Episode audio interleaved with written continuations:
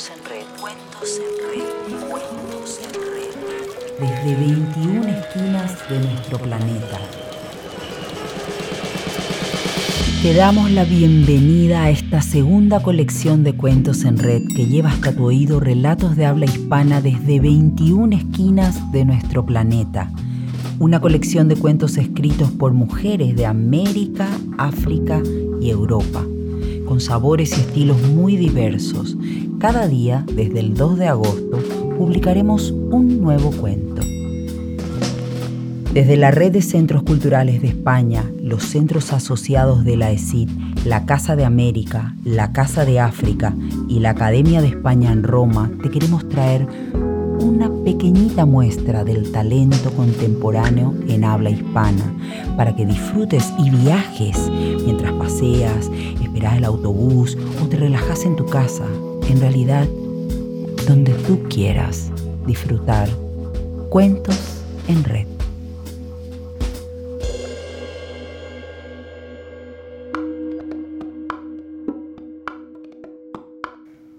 Desde Perú les presentamos el cuento Las ceremonias de la autora Miluska Benavides, seleccionado por las compañeras del Centro Cultural de España en Lima. El relato se pregunta si el dominio de nuestros actos no son sino actos de fe y frente a este descubrimiento de sabernos a merced de lo incierto, solo nos queda expectar y esperar.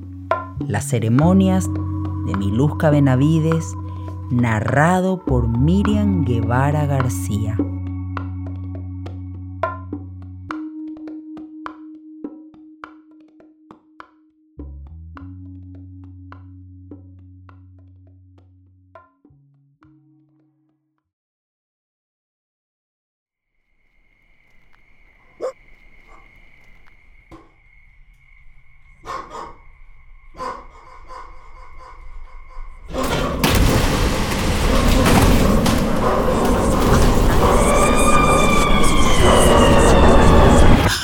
Despierta y recuerda la última imagen de un sueño. Un perro negro. Es cumpleaños de su esposo y debe comprar las flores para decorar la sala. En el baño se sienta y descarga la orina que se confunde con manchas rojizas y marrones. El pequeño dolor de los costados y de los riñones le avisaba que ese día le tocaba arreglar y no tomó precauciones.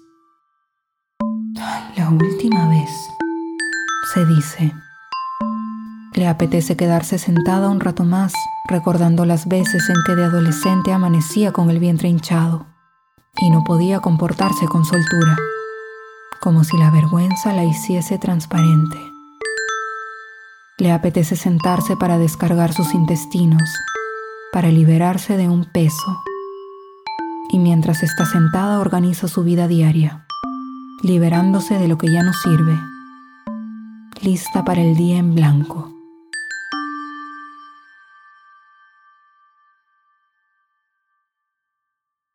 Decide que lo primero es ver la decoración de la fiesta, que debe estar lista para el mediodía. Se baña. El agua caliente le devuelve el calor original que ha perdido al sacarse el pijama. En la cocina se sirve el café y pan con un pedazo de palta. Ana todavía no se despierta y los servicios de la noche anterior siguen sucios. Reniega por eso y, sobre la palma de su mano, al terminar de partir la palta en dos, ésta se va tornando negra. No le presta mucha atención porque mira fijamente la maqueta del sistema planetario sobre la mesa donde ella y Diana, su hija, han estado trabajando el fin de semana.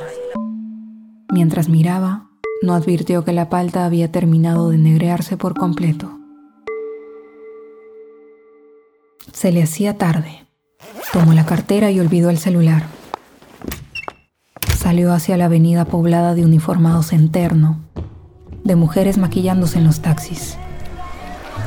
Le tomó casi 20 minutos poder coger un bus que la llevaría al mercado de flores y otros 40 en llegar.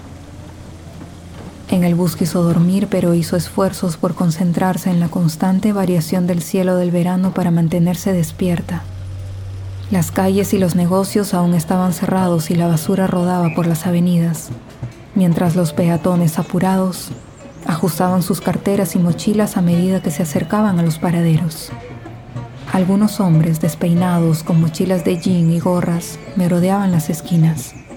Otros tomaban desayuno en kioscos pequeños en plena calle.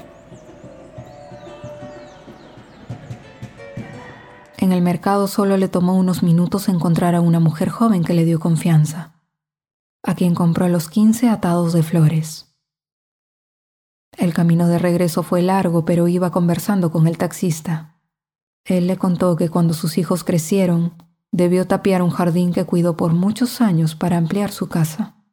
Yo no tengo un jardín, le dijo ella. Pero igual estoy contenta. Ahora tengo todo lo que quiero. No puedo pedir más, dijo con una sonrisa. El taxista no discutió. Al llegar tocó el timbre muchas veces para que le ayudaran a descargar los paquetes, pero no salió nadie. El auto tampoco estaba. En ese momento, más que el silencio inesperado de casa, le preocupó salir del descargo de los paquetes. El taxista aceptó ayudar y el trámite fue rápido. Sudorosa y con la cintura que le hincaba de dolor, se preguntó dónde estarían todos una vez que cerró la puerta tras de sí. Había encontrado la puerta junta y aprovechó en mover todos los atados del patio a la sala, ordenados en fila contra la pared. La casa seguía en silencio. Se le ocurrió a lo mejor que habían salido cerca, que quizá Ana estaba en el patio o la azotea. La cocina lucía algo desordenada. Las servilletas de papel para la fiesta estaban a medio doblar y los cubiertos aún secándose desplegados en un secador blanco. Subió a su cuarto y encontró la cama todavía sin hacer y los polos y las camisas en los mismos lugares de todos los días, colgados en una silla o encima de la cómoda. Entró al baño para lavarse las manos y la cara que estaban pegajosas por el sudor del trajín. Y se dio cuenta de que en la bañera había unos pequeños rastros de sangre como puntas de dedos. Las cuencas de sus ojos le quemaron. Se acercó bien e inmediatamente comprendió que había visto mal.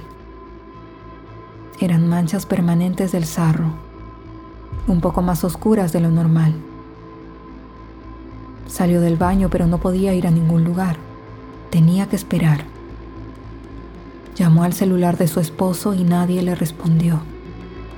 Subió a la azotea y no encontró a Ana. Subió a su habitación y no obtuvo respuesta. Bajó nuevamente y buscó su celular. Lo encontró debajo de las toallas de baño que no había colgado en la mañana, esparcidas sobre la cama. Tenía 20 llamadas perdidas de Ana. Empezó a alarmarse, a marcar el teléfono y después de cuatro intentos no le contestaba. Podía sentir como las cuencas de los ojos le quemaban mientras marcaba una y otra vez. A la quinta llamada, Ana contestó. Solo tuvo que escuchar la respiración entrecortada y la voz nasal, extremadamente nasal de Ana, para saber que había algo y escuchar. Ay, señora. Ay, señora. Para comprobar que malas noticias habían llegado.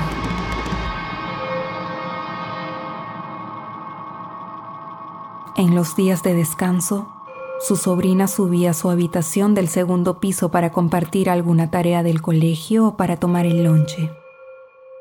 A pesar de que le ha advertido que no debía acercarse, pues no sabía si su enfermedad de la piel era contagiosa, siempre aparece cerca de las cinco con una bandeja pequeña con galletas de soda y un envase con azúcar.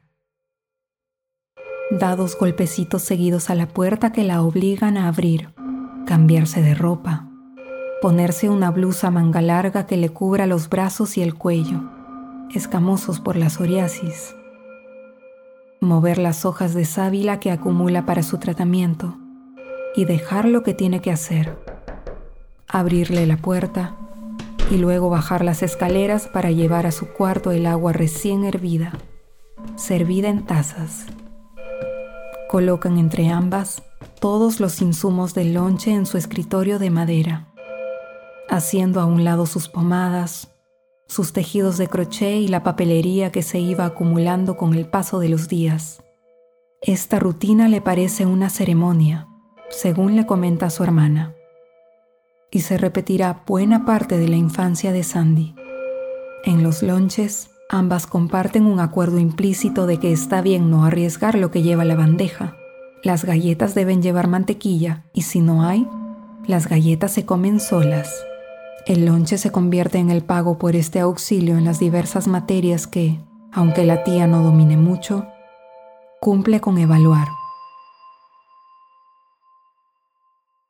Ese día debían repasar los datos sobre la necrópolis de los Paracas, o lo que ha quedado de ella. Sandy le pone sobre su falda un libro grueso que ella asocia de inmediato con sus propias tareas infantiles. Las láminas muestran textiles extendidos y fragmentarios de color rojo, crema y anaranjado.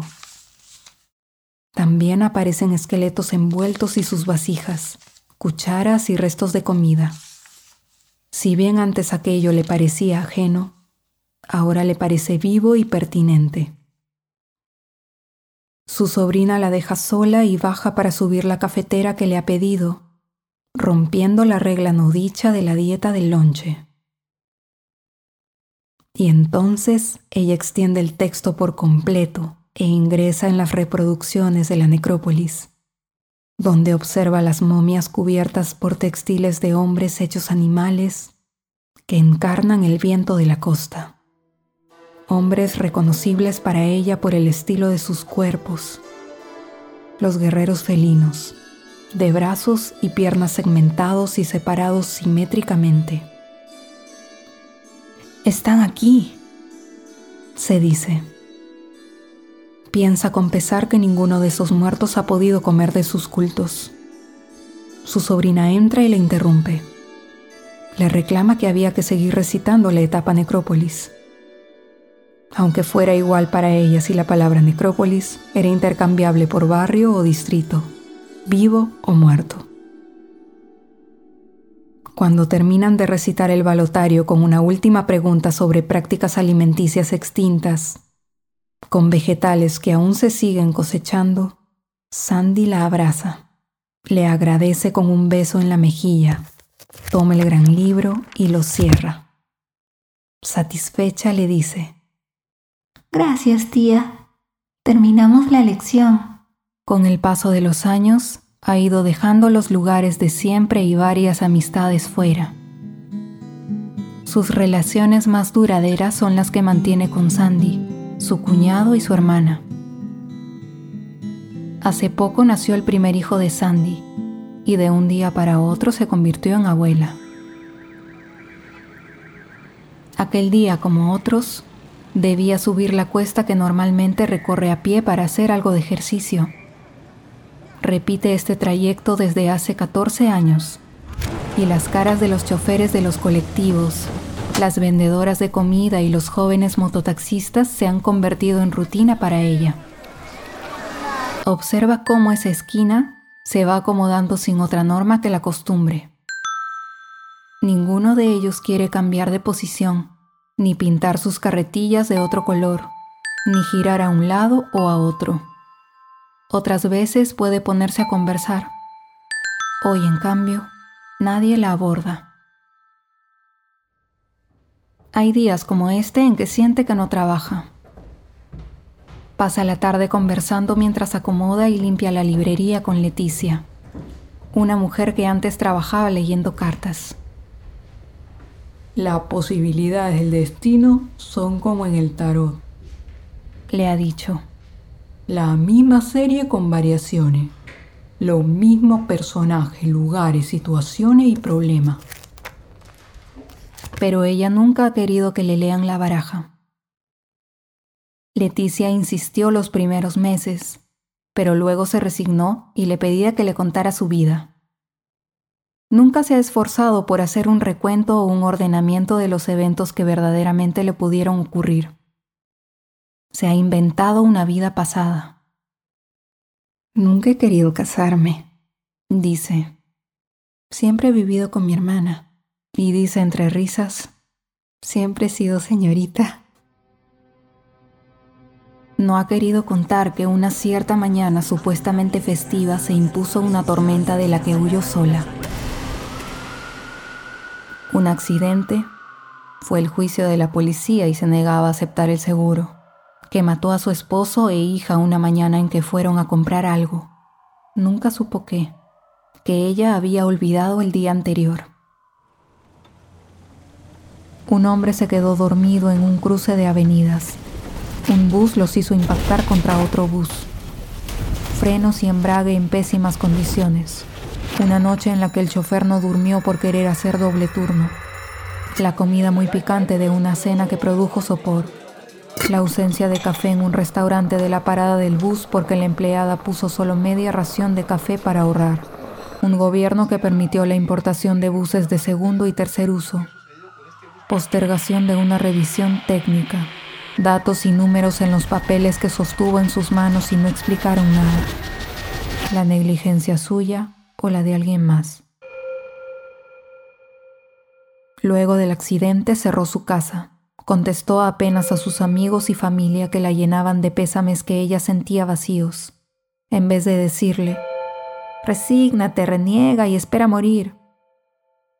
Empezó a deshacerse de sus cosas poco a poco, con el afán de obligarse a encontrar una nueva vida y morada, y eso coincidió con el abandono del trabajo, el buscado desastre económico luego de rechazar un juicio al seguro de la empresa.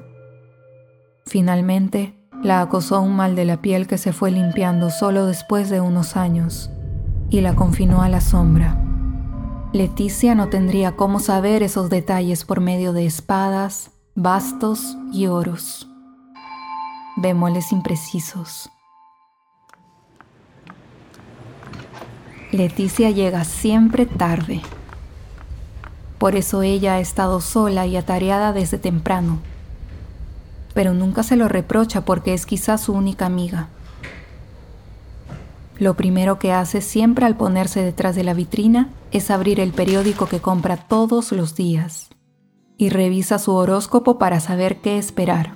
El día ha sido normal. Los niños han pedido lo de siempre, ninguna sorpresa. Los proveedores vienen el lunes y todas las compras y las cuentas deben estar bajo control. Antes de irse, Leticia le recuerda el bautizo de su nieto esa noche. Ven, le dice por cuarta vez. Han arreglado todo muy bonito. No acepta la invitación. Prefiere quedarse viendo televisión, algún programa concurso que tanto le gusta. Se repite, casi siempre durante la caminata de descenso a su casa, cuando la noche brilla artificialmente sobre la ciudad, que era bueno que eso fuera todo. Los adolescentes regresan de estudiar, los adultos vuelven del trabajo y el movimiento se concentra en un trajín desordenado de todos hacia sus hogares. Sin dolor, sin reproche a nadie, se repite en silencio. En mi juventud no tenía cómo saber que esto era todo. Como todas las noches, la señora de la florería del mercado le separó un ramo que al día siguiente colocaría en el centro de la mesa que comparte con su hermana y su cuñado. Charla apenas con ella. Mientras baja la acompaña el olor húmedo de la planta. Se acerca a su cuadra y se da cuenta de que el horizonte de las siete de la noche está inusualmente más oscuro. Las luces de los postes están apagadas y apenas logra ver las sombras azules de sus vecinos. La noche tiene una textura diferente, como si estuviesen sumergidos en una densa neblina o en un paisaje lunar. Antes de entrar a casa, un bulto se le cruza en el pie, pero no puede ver. Un perro negro por la oscuridad. Tiene esa certeza cuando voltea y lo ve alejarse al cruzar la pista. En la calle las ventanas lucen oscuras al igual que las del segundo piso que ocupan los inquilinos. Abre la reja de la casa, mete las llaves en la puerta y encuentra la casa sumida en una completa oscuridad. Tantea los interruptores pero no prenden. Tampoco escucha sonido alguno y teme. Usualmente la recibe su hermana en la cocina calentando la cena, pero no escucha nada y empieza a caminar a tientas por la casa oscura. Llega a la sala que está vacía, luego va hacia la habitación de los dos y no encuentra a nadie ni funciona el interruptor. Tantea los objetos que la rodean en la oscuridad y encuentra la ropa de su cuñado colgada en la silla del lado del velador. Se tropieza con los zapatos. Los guantes que él usa para manejar el camión apenas han sido dejados por la mano caliente. Los siente. Va hacia la cocina, revisa los colgadores de madera donde están las llaves de la casa que hay en su lugar, así como el bolso de su hermana. Lo revisa y están ahí su dinero y el resto de sus cosas. Entonces deben estar acá, se dice. Se dirige hacia el patio interior y solo encuentra las pálidas plantas del macetero que se mueven con el aire. Solo queda preguntar a los inquilinos de arriba, pero siente un extraño zumbido interno como una corriente. Mientras le aparece neblina en los ojos y recuerda un sueño recurrente que ha tratado de enterrar con el tiempo de una mancha que la persigue. Recuerda haberla soñado muchas veces. Sigue caminando a tientas y siente una extraña presión en el pecho que le corta la respiración. Quizás solo estoy exagerando, se dice. Entonces decide esperar. Por la oscuridad de la calle tampoco puede salir, ni moverse, ni llamar, porque el teléfono de la sala está muerto. Espera la llegada de alguien o la certeza de que nadie vendría, de que, nuevamente, la fatalidad de quien ha tratado de escapar volviéndose otra persona para que no la pueda alcanzar otra vez, la ha casado finalmente. Y esta vez, piensa, ya no habrá plan de emergencia. Recoge las flores que había dejado encima de una mesa y se sienta en el sofá en la oscuridad. Pasan segundos o minutos. Escucha pasos que vienen de la calle y se confunden con distintas voces. Trata de mirar en la oscuridad, aunque se le hace difícil, y pasan unas sombras azules que tocan la puerta. Avanza nuevamente a tientas y abre la puerta. Entran su hermana y su cuñado que, extrañados, comentan lo quebrada que suena su voz. Su hermana le pone la mano en la espalda la toma del brazo y le explica que los han llamado para ayudar, que no había luz en ninguna casa de la cuadra y debían revisar si el problema era la fuente de luz. Le explica que pensaban lo peor, como una explosión, pero que revisaron y la fuente estaba intacta en el parque, donde estaban reunidos los vecinos. Una falla de la empresa, le explica. Fue solamente eso. Ella entiende y agradece. La toman del brazo para llevarla a la cocina. Sentémonos a esperar, dice su cuñado. Nos queda solamente esperar. Todo está igual, y agradece ella. No hay ningún plan en caso de emergencia. Agradece en silencio otra vez, las veces que sea necesario. Sabe que cuando llegue la electricidad podrán sentarse a cenar y, antes de comer y agradecer como todos los días, hablarán sobre los clientes de la librería, sobre la mujer de las flores que no le gusta dar de más, sobre el trajín de los camiones de carga los fines de semana, sobre las discusiones de los jóvenes mototaxistas que ha visto envejecer, sobre tener familia y deudas, sobre la familia problemática de Leticia. Podrá ver televisión hasta pasada la medianoche, despedirse hasta el día siguiente, meterse debajo de las cubrecamas frías por la humedad mientras espera dormirse y, con suerte, soñar y recordar el sueño. Podrá esperar la visita semanal de Sandy y su nueva familia. Y pensar en los deberes del día mientras se toma la ducha de la mañana, como siempre lo ha hecho y luego tenderse a esperar a que pasen lentas las horas en el trabajo y regresar a casa. Comer, dormir a la misma hora, despertarse con la luz de la calle y el ruido de la gente allá afuera, solo para notar el paso de los días. porque son guarismos de color negro en el calendario que está colgado en la refrigeradora. Y así sucesivamente, hasta el final.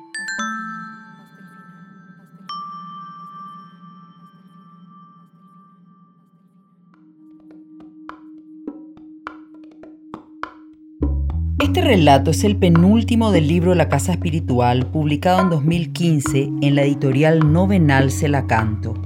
Este libro de cuentos se plantea como un friso de la vida en su versión peruana. En este cuento en específico, las ceremonias, la vida o el destino aparecen despojados de un ilusorio control humano a través de la experiencia de una mujer mayor. Conozcamos un poco más sobre su autora, Miluska Benavides nació en Lima, Perú en 1986. Es narradora y traductora. Ha publicado el libro La Casa Espiritual en la editorial Novenal Celacanto. 2015.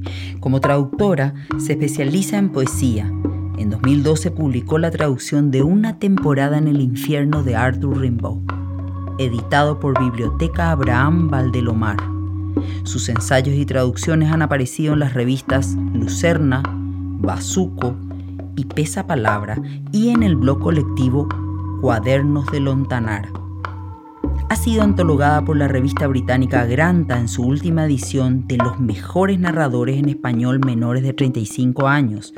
Prepara su primera novela, Hechos.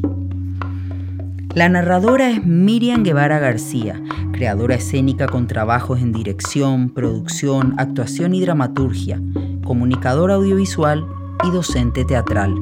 Sus trabajos buscan explorar procesos de comunicación que impulsen la transformación social. Es miembro fundador del proyecto comunitario La Clínica de los Sueños en el Agustino.